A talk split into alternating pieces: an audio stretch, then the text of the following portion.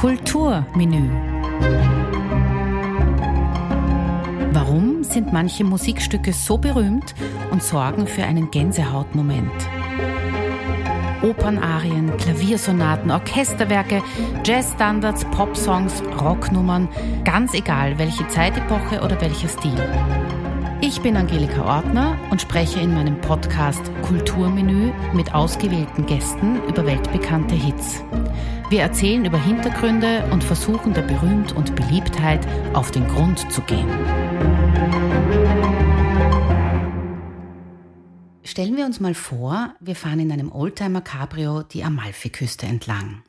Dazu hören wir italienische Canzone oder italienische Opernarien oder Paolo Conte. Und wenn wir in Frankreich durch die Provence fahren, gehören unbedingt Chansons von Edith Piaf oder Jacques Brel dazu. Und in Jamaika, ein bisschen klischeehaft, aber dort wollen wir natürlich Reggae-Musik von Bob Marley hören. Und jetzt gehen wir gedanklich nach Kalifornien. Der typische West Coast Sound ist eine Mischung aus RB, Funk und Jazz. Das ist wirklich aufwendig produzierte Musik, die aber leicht klingt und keinesfalls 0815 Popmusik ist. Weicher Sound mit sanften Basslinien und unaufdringlichem Schlagzeugeinsatz von Spitzenstudiomusikern eingespielt. Die aktive Zeit dieser Musikrichtung war in etwa von 1975 bis 1984 und der heutige Überbegriff dafür ist Yachtrock. Also wenn man so will, Musik, die man gerne aufs Segelboot mitnimmt. Stellvertretend für dieses Musikgenre habe ich einen Song der Doobie Brothers ausgewählt, What a Fool Believes vom Album Minute by Minute von 1979, ausgezeichnet mit zwei Grammys.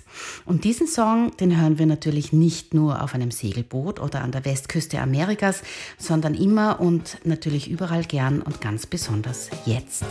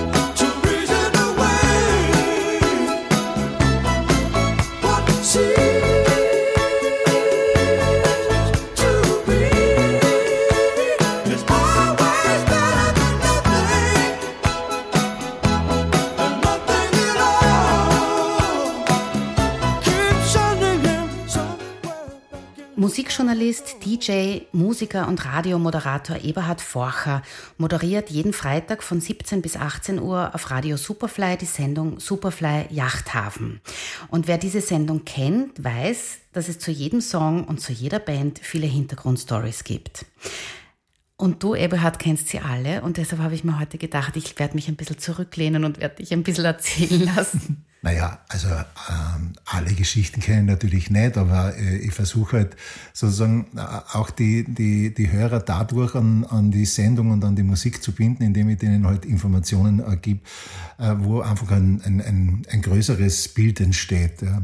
Ähm, und wenn es irgendwie geht, wo wir auch die Emotionen dahinter äh, sozusagen in Worte zu fassen und äh, wie gesagt, und damit gibt's einfach den größeren Kontext. Und nachdem, wie du sagst, ähm, viele Leute mit dem Begriff Yachtrock überhaupt nichts anfangen können, ich stoße immer wieder drauf, dass, dass mir Leute fragen, was ist das überhaupt? Mhm. Ist wahnsinnig schwer zu beschreiben. Du hast es in deinem Intro eigentlich sehr gut beschrieben. Ähm, ich tue mir da auch immer schwer, sozusagen die, die genaue Definition zu liefern. Ich kann es eigentlich auch nicht wirklich. Ich kann es nicht besser machen wie du eh vorhin. Ähm, natürlich gibt es ein paar Elemente, die sich durch sehr, sehr viele dieser Yachtrock-Klassiker ziehen. Also das ist das E-Piano, äh, das ist dieses, dieses warme Gefühl, das ist dieses Gefühl der Leichtigkeit in den, in den meisten Songs. Es ist tatsächlich so, dass die Assoziationen dazu, also ich sehe mir da auch immer irgendwo in Kalifornien die Küste entlang fahren, ähm, in den Sonnenuntergang hinein oder vielleicht ja irgendwo mit einem Segelboot mhm. Äh, herum zu cruisen. Äh, da passt es einfach extrem gut hin. Und das Schöne für mich dabei ist, also ich bin ja auch mit der Musik sozusagen sozialisiert worden, äh, musikalisch. Und ähm, das erlebt jetzt Gott sei Dank wieder ein gewisses Revival. Es gibt auch viele junge Bands, äh, die diese, ähm, die diese Musik neu interpretieren. Und ähm, ja, unlängst erst äh, war eine meiner Lieblingsbands äh, in Wien im, im WUK, Mamas Gun, die genau diese Art von Musik ins Hier und Jetzt transportiert haben. Und ganz, ganz großartig. Mhm. Ja, also mit dem Begriff des Yachtrock tut, tue ich mir auch ein bisschen schwer.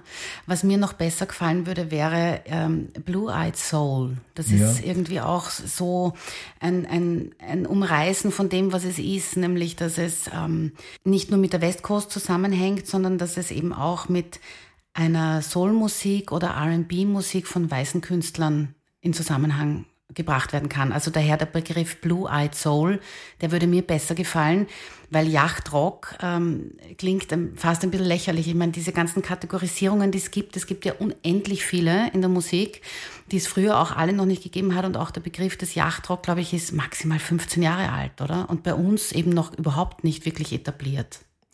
Ja, das äh, mit dem Blue-Eyed Soul stimmt natürlich auch. Nur Blue-Eyed Soul war davor schon belegt, sozusagen durch eine, durch eine Musikrichtung, die, die eher, ähm, ja, das waren sozusagen die, die, die weißen Sänger, die halt angefangen haben, auch sozusagen ähm, Elemente aus der R&B-Musik mit einfließen zu lassen. Mhm. Aber äh, würde schon auch zutreffen. Und ich verwende ja selber äh, auch verschiedene Begriffe, also einmal in der Sendung ähm, je nachdem, wie der Song halt irgendwie ausgerichtet ist, manchmal ähm, spreche ich von Yachtrock, manchmal von Yacht Soul, mhm. Yacht Groove, Yacht Jazz. Mhm. Ähm, also es sind sehr, sehr viele verschiedene Elemente drin. Rock, R&B, natürlich Jazz. Das ist äh, eigentlich ein Element, das man manchmal gar nicht so vordergründig raushört, aber das hat alles so ähm, einen, einen, einen jazzigen Unterton, als meiste davon. Mhm.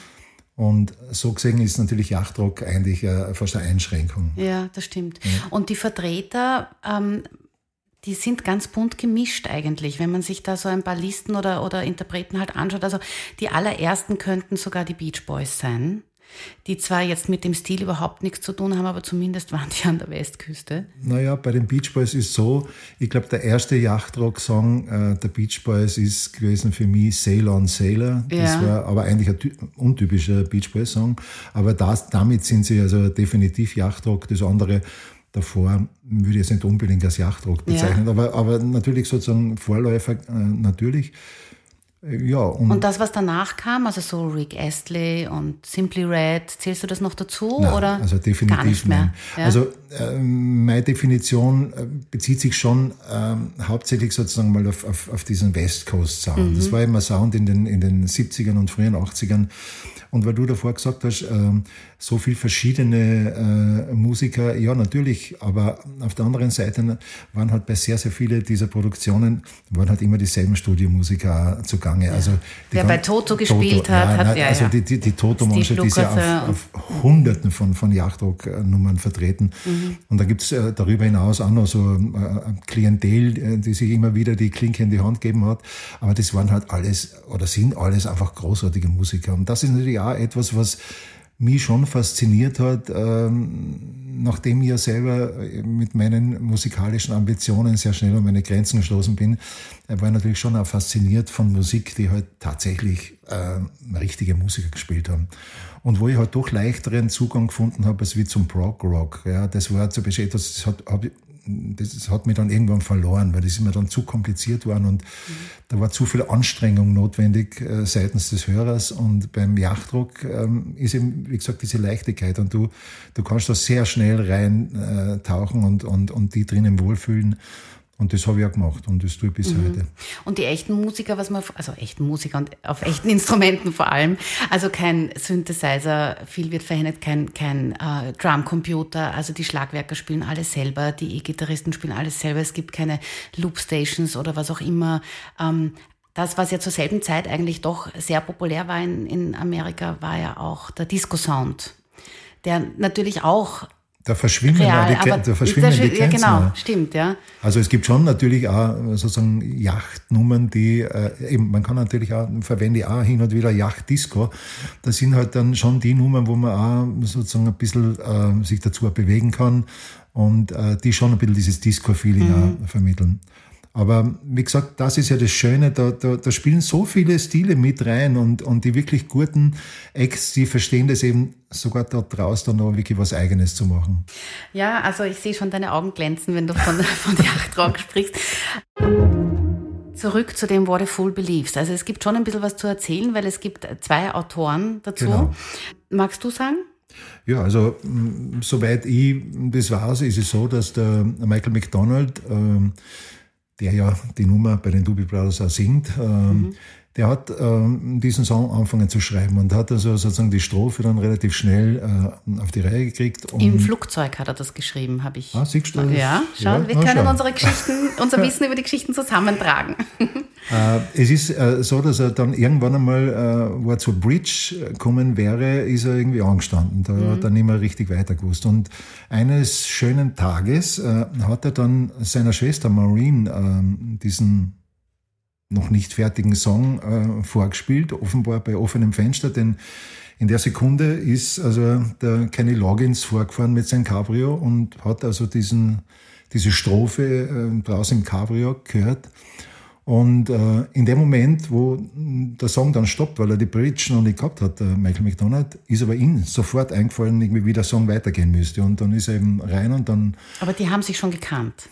Also der naja, ist, oder ist er Sie haben sich flüchtig gekannt, also der, der, der Bassist ähm, hat die beiden irgendwie zusammengebracht und äh, hat, hat auch dem Michael McDonald empfohlen, ähm, sozusagen auf seine Expertise auch zurückzugreifen, was Songwriting angeht. Mhm. Und ja, und so ist es dann zustande gekommen. Also ich war nicht dabei, aber so wird es erzählt und wird schon stimmen. Ja, ich glaube, das war ein sehr aufregender Moment in der Musikgeschichte, obwohl die zwei das damals überhaupt noch nicht gewusst haben, weil ich habe in dem Buch vom, vom Produzenten der Doobie Brothers, der heißt Ted Templeman, Ted Templeman ja. der hat ein Buch geschrieben, äh, Platinum Producers Life in Music und da erzählt er sehr viel über diesen Song Nämlich, das dürfte eine wirkliche Schwergeburt gewesen sein. Der Michael McDonald war, der wollte den Erfolg eigentlich gar nicht und der war immer so selbstzweiflerisch äh, und, und überhaupt nicht. Der hat immer alles, was er geschrieben hat und vorgespielt hat, hat er immer schlecht gefunden und die haben irrsinnig viel herumprobiert und dann war das mit dem Kenny Loggins, war das dann zwar fertig und sie haben immer noch herumprobiert und dann gab es auch... Ähm, ein paar Streitigkeiten in der Band, weil, weil ja der Michael McDonald den Stil doch recht verändert hat. Er wollte irgendwie funkiger und grooviger und die anderen wollten das wieder weniger. Und dann gab's noch den, den äh, Gitarristen, den Jeff Baxter, der hat dann immer irgendwie noch jazzigere Elemente reinhauen wollen. Also sie waren irgendwie alle sehr unentspannt miteinander. Und äh, der Produzent Ted Templeman mhm. war vor allem mit dem Schlagzeug ja, nicht zufrieden. Stimmt, ja. Und die haben immer im Studio zwei Schlagzeuge aufgebaut gehabt. Ich habe zuerst gedacht, sie haben immer mit zwei Schlagwerkern gespielt. Das stimmt aber nicht, oder? Mm, ich glaube, es gab schon Konzerte, wo zwei Schlagzeuge zum Einsatz gekommen sind, aber, aber diese Geschichte mit dem Ted Templeman, äh, die ist mir auch bekannt, ähm, der ja irgendwie das Gefühl gehabt hat, das ist irgendwie zu, zu, zu statisch, zu, ähm, wie soll ich sagen, da fehlt irgendwie. Es fehlt was, ja, da gesagt, fehlt ja. irgendwie diese, wie nennen wir das jetzt, äh, dieses geschlurfte, geschlapp, schlapp, schlappe. Äh, ja. und, und wie er das dann geschafft hat, äh, das zu erzeugen, indem er einfach nur eine zweite Schlagzeugspur dann aufgenommen hat. Aber er hat selber gespielt. Ja, er hat selber gespielt. Er hat dann selber ja, gespielt ja. und dann waren auf einmal alle zufrieden. Ja. Also er hat während dieser ganzen äh, Zeit, also schreibt er in seinem Buch, hat er geschrieben, manchmal ist es so, als wäre man der Leiter einer Gruppentherapiesitzung als Produzent. Ich glaube, das kann auch so mancher Techniker sagen. Und, äh, und weiters hat er gesagt, es war also einfach wirklich ein schwieriger Song, dieses What a Fool Believes, mit einer Einfachheit, aber mit einer unkonventionell. Also vielleicht sind sie alle gesessen und wollten diesen Hit schreiben und äh, letztendlich ist es ihnen dann noch gelungen, obwohl der Michael McDonald dann immer wieder gesagt hat, ich hasse diesen verdammten Song, solange er noch nicht fertig war. Mhm. Und dann war der große Erfolg da. Wobei das Interessante ja ist, dass der, der Kenny Loggins den Song ja mehr oder weniger als, erst, als erster aufgenommen hat und auch veröffentlicht hat, also mhm. fünf oder sechs Monate vor, vor den Doobie Brothers.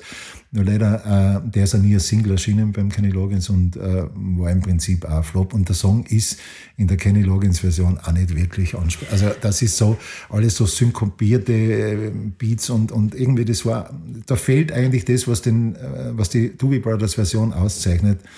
Und äh, so gesehen, zu Recht, der Doobie Brothers Song war der Full Beliefs, also in etlichen Listen äh, auf Nummer eins gesetzt als der, der Signature-Song äh, in Sachen Yachtrock. Also ich, ich arbeite ganz gern mit einer, mit einer Seite, die da heißt äh, Yacht or Not Yacht, wo also äh, verschiedene Yachtrock-Songs aufgelistet werden, je nachdem, wie viel Prozent sie jetzt Yacht sind oder nicht. Und ähm, auch hier ist, äh, war der Full Beliefs auf Platz 1 und der einzige Song in der ganzen Wertung mit, ich weiß nicht wie viel hunderten Songs, äh, der 100% Yacht ist. Und das Interessante dabei, in dieser Reihung äh, hat lustigerweise weniger der Michael McDonald noch andere Titel drin, sondern der Kenny Loggins hat insgesamt, also mit vor der Full Beliefs, vier mhm. Titel in der Top 10. Also der Bursche weiß schon, äh, wie es geht. geht ja. ja. Also die Kenny Loggins Version habe ich mir angehört. Äh, die finde ich jetzt auch nicht so berauschend, aber eine wirklich gute Coverversion und die spiele ich einfach oft auch bei anderen Folgen. Was hat die Aretha Franklin gecovert, was ihr nicht gelungen ist? Mir fällt nicht viel ein. In dem Fall ist es wirklich die, auch wieder ein super Song. Ja, und äh, den habe ich unlängst gespielt, auch in meiner äh, Yachthafen-Sendung. Äh, bei der Rally of England ist tatsächlich so, also die hat ja bis, bis äh, knapp bevor sie gestorben ist, dann, ja knapp, aber ein paar Jahre davor noch Adele und was ich was auch gecovert und das klingt halt bei ihr einfach immer geil. Ja. Entschuldigung. Ja, ja, kann man ruhig sagen.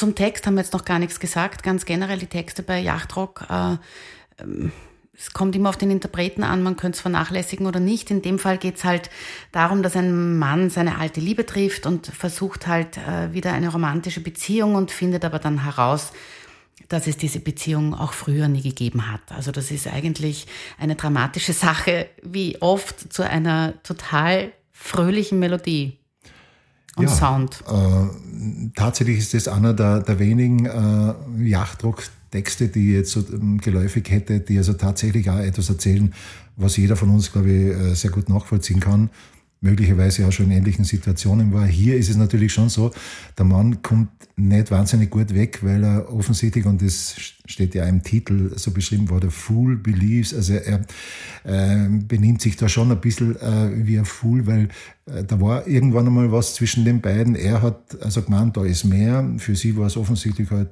ja, auf Durchzug halt, ja, mhm. und sie ist dann auch weitergegangen und dann treffen sie sich wieder und äh, er glaubt, er kann es noch immer nicht glauben, dass da nicht, sie muss unbedingt dasselbe fühlen wie er und äh, selbst in dem Moment, wo sie geht, dann, wo sie äh, sozusagen äh, dann endgültig das äh, oder das endgültige Zeichen irgendwie sieht, selbst da tut er sich noch schwer, das irgendwie zu realisieren. Und generell würde ich sagen, wir alle kennen ähnliche Situationen. Ja. Und ja, also wie gesagt, man würde das gar nicht vermuten, wenn man diese leicht flockige, äh, flockigen Melodien irgendwie hört. Und äh, bei mir ist im Übrigen äh, so, das gibt ganz offen und ehrlich zu, ähm, ich horche bei diesen äh, Songs wenig auf den Text. Auf den Text, ja. Also da lasse ich mich einfach abholen von der Musik, von der Melodie, von den Harmonien, vom Gesang äh, und von ein paar, sozusagen von ein paar Stichwörter, die halt rausstechen.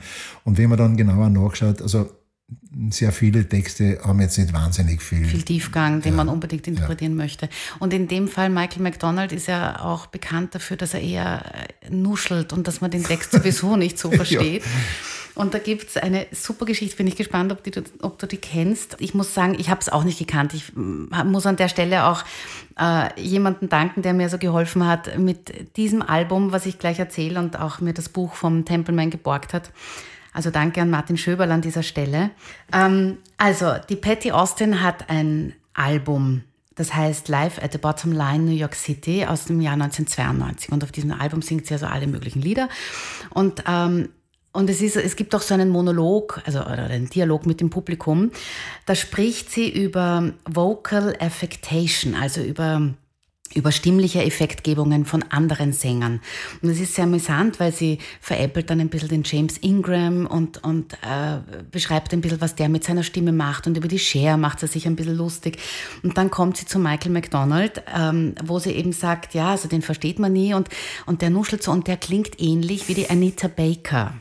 Und die macht sie dann beide nach, ja. Und dann sagt sie so, das Publikum ist dann schon sehr erheitert und sie sagt dann so, also die beiden äh, sieht man nie gleichzeitig. Und sie vermutet, dass das ein und dieselbe Person ist. Und wenn das nicht stimmt, dann äh, versteckt sich der Michael McDonald unter dem Rock von der Anita Baker, weil es so ähnlich klingt, ja. In dem Fall muss ich sagen, äh, mir ist das auch wurscht, ob man den Text versteht oder nicht. Aber wenn wir jetzt eine Folge machen über den Song, dann muss man natürlich über den Text auch reden. Und in dem Fall haben wir Glück, weil das ein ein genau. halbwegs gut, also es ist schon ein guter Text, weil ich meine, es hätte viel platter auch äh, geschrieben sein können. Ja. Und, äh, ich weiß jetzt nicht das genaue Zitat, aber da ist doch irgendwie drinnen diese Zeile, he wanted to recreate a thing that already had to be created, sowas in der Art. Mhm. Ähm, ja, also textlich kann man keine Vorwürfe machen. Ja. Die Doobie Brothers sind bei uns vielleicht auch jetzt nicht so wahnsinnig geläufig, obwohl ich habe ein bisschen äh, nachrecherchiert auch. Also die haben über 40 Millionen Alben verkauft, wurden schon 1969 gegründet und die gibt's immer noch. Und die haben, ich habe gezählt, 17, wahrscheinlich habe ich eins vergessen oder zwei, 17, 18 Alben aufgenommen. Und äh, es gibt eine Website, wo man Tourdaten und so ja. erfahrt. Aber die Doobie Brothers waren keine Brüder. Nein. Äh, aber wir wissen, was ein Dubi äh, ja, ich ist, weiß es, du weißt das auch. Sollen wir es den anderen auch erzählen, was es ist? naja, also damit äh, ein, sozusagen äh, der Joint. Äh, ja, ein Slang-Ausdruck also, irgendwie. wir kennen es als genau. Joint und ja. ähm, das waren halt die Dubis. Äh, wieso sie sich ausgerechnet diesen Namen äh, gewählt die haben. Die haben sich beim Rauchen halt sehr verbunden gefühlt. ja, ich meine, die Band hat ja einige ähm, große Single-Hits auch noch gehabt, außer war der Full Beliefs. Ähm, der war ja übrigens, ähm, war der Full Beliefs, war der 500. Nummer 1 Hit äh, in der Rockgeschichte, wie man die Rockgeschichte sozusagen mit Bill Haley mhm. und Rock Around the Clock äh, startet. Dann ja. war das genau der 500. Nummer 1 Hit. Die äh, Doobie Brothers, zum Beispiel für mich als DJ, war zum Beispiel auch Doobie Brothers Nummer, immer wenn, wenn, wenn sozusagen die Stimmung äh, auf der Tanzfläche sozusagen am am Abdriften war, dann ähm, hat man zu einer Nummer gegriffen, was hundertprozentig immer funktioniert hat. Das war Long Train Running von den Doobie Brothers. Mhm. Funktioniert heute immer noch. Gab es unzählige äh, Neuauflagen und Remixes und alles, aber mehr oder weniger das Original, beziehungsweise eine Wiederbearbeitung aus den 90er Jahren, die mm, funktioniert bis heute. Mhm.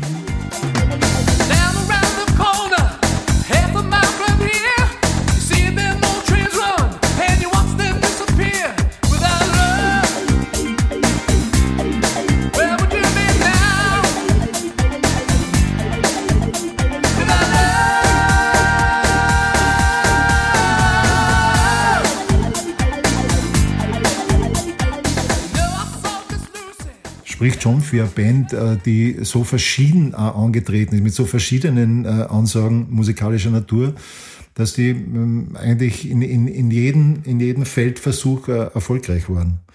Mhm. Und der, der, Michael McDonald ist ja an und für sich von der Steely Dan äh, Tourband kommen zu, mhm. äh, zu den äh, Doobie Ja, Steely Dan ist aber auch ein guter Vertreter für den Yachtrock sowieso, oder? Das ist an und für sich der, der most sophisticated äh, Act in, in, in diesem Genre.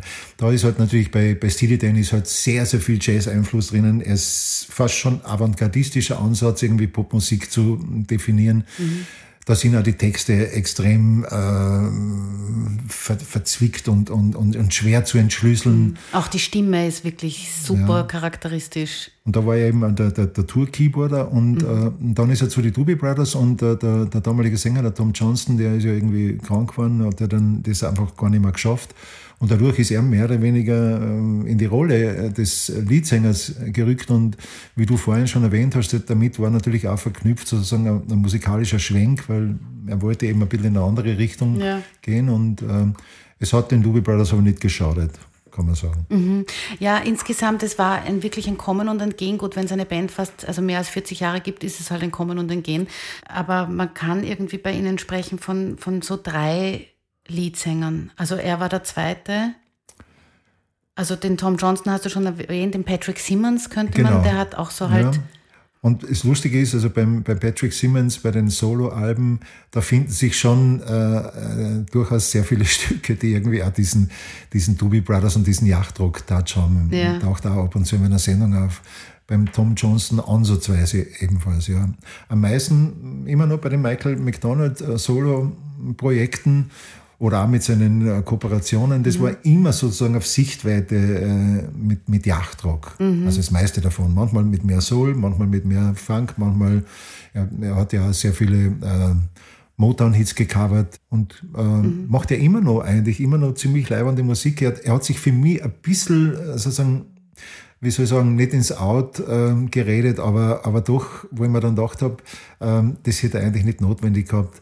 Ähm, weil es ist egal, was man jetzt vom äh, Kanye West haltet, aber ich, vor, vor drei, vier Jahren, ich glaube, das war irgendwie nach dieser mm, komischen Grammy-Aktion, wo er da irgendwie gegen die, äh, wer hat da äh, den Grammy gewonnen? Auf jeden Fall hat er sich da äh, relativ seltsam benommen und daraufhin hat ah, die Taylor Swift, war das nicht genau, die Taylor Swift? Ja, genau, ja. ja.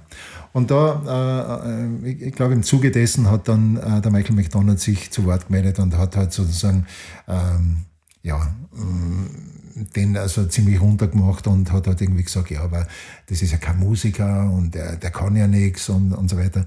Und ich denke mir, egal was man jetzt von Kanye West haltet, aber das hätte ein richtiger Musiker jetzt nicht notwendig. Äh, mhm. Jemand anderen, der offensichtlich sehr erfolgreich ist und in dem Genre, was er macht, sehr gut ist, ihn so niederzumachen, gell? Da, da ist, also ich war immer der wahnsinnig, wahnsinnig äh, loyale Fan von Michael McDonalds, aber da habe ich mal kurz ein bisschen eine Irritation verspürt. Mhm. Und, äh, aber, nee, aber er hat auch ein paar Leute, die wirklich gegen ihn waren, weil die halt gemeint haben, er hat die Doobie Brothers irgendwie in die Krise gestürzt durch seinen neuen Stil und die haben sich ja auch kurz einmal getrennt. In den 80er Jahren, 82 waren sie kurz getrennt, 87 haben sie wieder eine Reunion-Tour gemacht. Also so gesehen, ja, ich glaube, also, da gibt es mehrere Meinungen dazu. Natürlich, und, und es waren sicher keine einfachen Charaktere. Das waren ja, ja wie du selber gesagt hast, da waren ja viele auch, die äh, sich sozusagen als Leader gefühlt haben. Und das gibt immer, das gibt das dann gibt immer, immer Troubles. ja. genau. Also die ähm, Geschichte von Kenny Loggins finde ich auch dann noch interessant. Also der war ja kein Bandmitglied der Doobie Brothers, Nein. obwohl er ja also da den Grammy ja. auch mitgekriegt hat. Der hat ja eigentlich drei Karrieren gehabt oder, oder hat drei Karrieren. Also jetzt als letztes kennt man ihn vielleicht natürlich durch äh, Filmmusik, Footloose, Top Gun ja. und so Sachen. Dann natürlich ähm, durch diesen Yachtrock auch und ganz in den 70er Jahren war war er noch in einem Duo, äh, Loggins und, und Messina, Messina genau. Ja. Also das ist auch erstaunlich, wenn du, wenn du dreimal hin, also ich meine, Wobei die Entwicklung von Loggins und Messina, also hin zu Kenny Loggins, äh, die ist schon sehr gut nachvollziehbar. Das war sozusagen schon eine Art Vorläufer von, von diesem West Coast Sound. Coast Sound, ja. genau. Ja. Und äh, also bei uns, glaube ich, einen Hit gehabt, Your Mama Don't Dance. Mhm. Das war sogar, glaube ich, bei uns im Radio zu hören. Ähm, Auf jeden sogar. Fall. Ja. Sag ja. in der Zeit, ja, na klar, sogar im Radio. Wo sonst? Ja, aber gut, wir haben ja damals nur einen Sender gehabt und da war es äh, Ja, ein, ein sehr schmales Nadelöhr, wo man halt rein hat äh, müssen. Ja. Ja, und, und beim Kenny Loggins selber ist dann schon so, also das ist schon sehr erstaunlich, wie man dem sein äh, Övre sich irgendwie zu Gemüte führt. Da gibt's also diese, diese sehr, sehr schnellen, sehr äh, fast schon New Wavigen Nummern eben äh, Top Gun und ähm, Footloose. Footloose. Das geht schon alles ziemlich nach vorne und, und ist auch mit sehr viel Synthesizer und so weiter. Ähm, das waren eigentlich seine erfolgreichsten Nummern. Und die anderen sind eben diese eher yachtigen, ähm, also muss man auch erst einmal unter den Hut kriegen. Und das ist manchmal ein bisschen schwierig, auch, glaube ich, fürs Publikum dann sozusagen äh, dem Künstler eine ganz eine klare CI zuzuweisen, weil er, der kennt ihn vielleicht jetzt nur von, von Footloose, ja, ähm, und dann ähm, hört er die anderen Sachen und bringt das eigentlich gar nicht irgendwie in, In Zusammenhang. Verbindung, ja, stimmt. Aber ich glaube, er kann ganz gut damit leben. Ja, ganz sicher sogar. Eine sehr schöne Version möchte ich unbedingt noch spielen, die von Max Mutzke. Ja, super. He came from somewhere back in her long ago. The sentimental fool don't see trying hard to recreate what had yet to be created. Once in her life, she mustered the smile for his nostalgic tale. Never coming near what she wanted to say. Only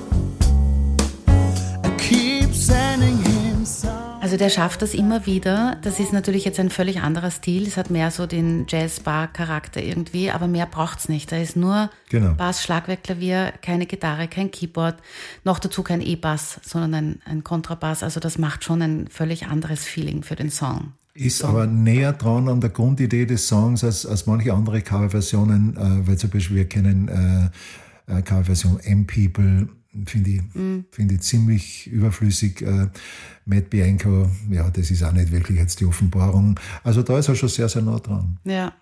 Ich weiß nicht, ob du das äh, im Zuge deiner äh, Recherchen irgendwie, mh, ob du auf diese, mh, sage ich mal, The Theorie oder auf diese These oder auf dieses Gerücht gestoßen bist, dass ja angeblich auch der Michael Jackson im Hintergrund äh, im Background Ja, natürlich. Das steht Ja. sehr oft auf vielen Seiten und Ich, ich habe jetzt da ein bisschen näher recherchiert, weil ähm, natürlich mh, bin ja erst äh, irgendwann einmal draufgekommen, dass es dieses Gerücht da gibt. Und ähm, ja, es ist sehr, sehr schwer, das zu verifizieren. Also es gibt irgendwie Fotos ähm, gemeinsam mit den Doobie Brothers, äh, offensichtlich im Studioambiente. Und ähm, was für mich schon relativ nachvollziehbar geklungen hat, war, dass er offensichtlich mit denen im Studio war und dass er vielleicht aus Spaß und der Freude bei ein paar ähm, Nummern auch mal so zum. Background eingesungen hat. Äh, Das Problem ist, es gibt dann auch auf YouTube so Videos, wo man angeblich den Michael Jackson irgendwie hört, ähm, stärker hört, als wie einfach nur im Hintergrund. Mhm. Und da mm, haben sich mir aber schon wieder die Zehennägel aufgeholt, weil das war dermaßen falsch gesungen, das kann ich mir nicht vorstellen, dass ein Michael Jackson so falsch singt. Also das lassen wir mal einfach als Gerücht ja, stehen. ich glaube es ehrlich gesagt auch nicht, weil das hätte der Templeman sicher in sein Buch genommen. Das hätte er sicher erzählt. Ich meine, es war Ja. zu einer Zeit, wo, ähm, wo der Michael Jackson noch nicht ein Superstar war, oder? Es hätte schon, es hätte schon gepasst, weil wir wissen ja, dass im Michael Jackson Repertoire etliche so Yachts, Ja, äh, absolut, Yachtnummern drin waren. Ähm, also das hätte schon hingepasst. Und ich, also das glaube ich schon, dass er im Studio war und vielleicht sich einmal auch hingestellt hat und irgendwas so spaßhalber eingesungen hat. Aber ich glaube, also was definitiv, äh, definitiv ist, also auf der, äh, auf der Version, die wir kennen, ist er definitiv nicht, Nicht drauf. Nein. Ja, genau. Also dann gehen wir davon aus, es ist ein Gerücht einfach. Sind wir uns einig? Es ist immer, es ist immer schön, äh, solche äh, Geschichten irgendwie zu hören. zu hören und sich dann zu überlegen, zu überlegen, können wir das jetzt glauben ja. oder nicht? Ja. Na, was der Templeman auch schreibt in seinem Buch, und das fand ich irgendwie ganz nett, weil das habe ich äh, vor ein paar Folgen auch eben besprochen, er schwärmt von Burt Bacharach. Der war eben beim Nein, Michael McDonald daheim und, schrei und sagt halt, also er Ja, es war der größte ja. überhaupt von allen, ja, weil der so tolle Songs geschrieben Ja. hat und das, ja, also sowas lese ich dann auch gern, weil dann weiß ich, okay, das stimmt schon. Aber deshalb glaube ich, wenn der Templeman, also wenn das gestimmt hätte mit Michael Jackson, dann hätte er das sicher nicht auslassen. Ja, ja, ja. Gut, schau. Wer hätte gedacht, was man alles erzählen kann über einen Song? Du hast gehabt, das wird zu kurz, von wegen. Naja, wir sind ja abgeschweift. Wir sind ein bisschen abgeschweift, naja, aber das macht es ja spannend dann auch. Genau. Ja. Aber abgeschweift hin oder her, jetzt komme ich zu meiner letzten Frage. Eberhard, warum ist Kunst systemrelevant? Naja, weil Kunst ist ja schon für mich sowas wie der Spiegel der Gesellschaft. Das ist äh, etwas, was äh, sozusagen abbildet, was in der Gesellschaft vorgeht, das überhöht, ähm, von mir aus äh, bis, bis an die Grenzen irgendwie ausdehnen kann, uns äh, sozusagen provozieren äh, kann, soll, muss. Und ähm, für mich wäre sozusagen ein Leben ohne Kunst eigentlich unvorstellbar und das wäre entsetzlich öde. Ich glaube, Kunst kann uns sehr viel, gerade in, in so schwierigen Zeiten, äh, in denen wir jetzt leben, aufzeigen. Und äh, ich bin sehr dankbar dafür, dass, äh, dass es Künstler gibt, die eben auch ähm, heiße Themen irgendwie aufgreifen und, äh, und vielleicht Menschen irgendwie einen neuen Blick auf, auf, auf mm, Zusammenhänge ermöglichen. Es ist zum Beispiel äh, für mich jede, also jedes zweite Jahr, muss ich dazu sagen, die zwei Tage, wo ich bei der Biennale bin, äh, das ist für mich da ist so viel Input und da, so viel, da wird so viel an, an, an Gedanken ausgelöst in mir äh, und, und man denkt von ganz anderen Seiten her wieder äh, Dinge und Situationen an, ist für mich ganz, ganz wichtig.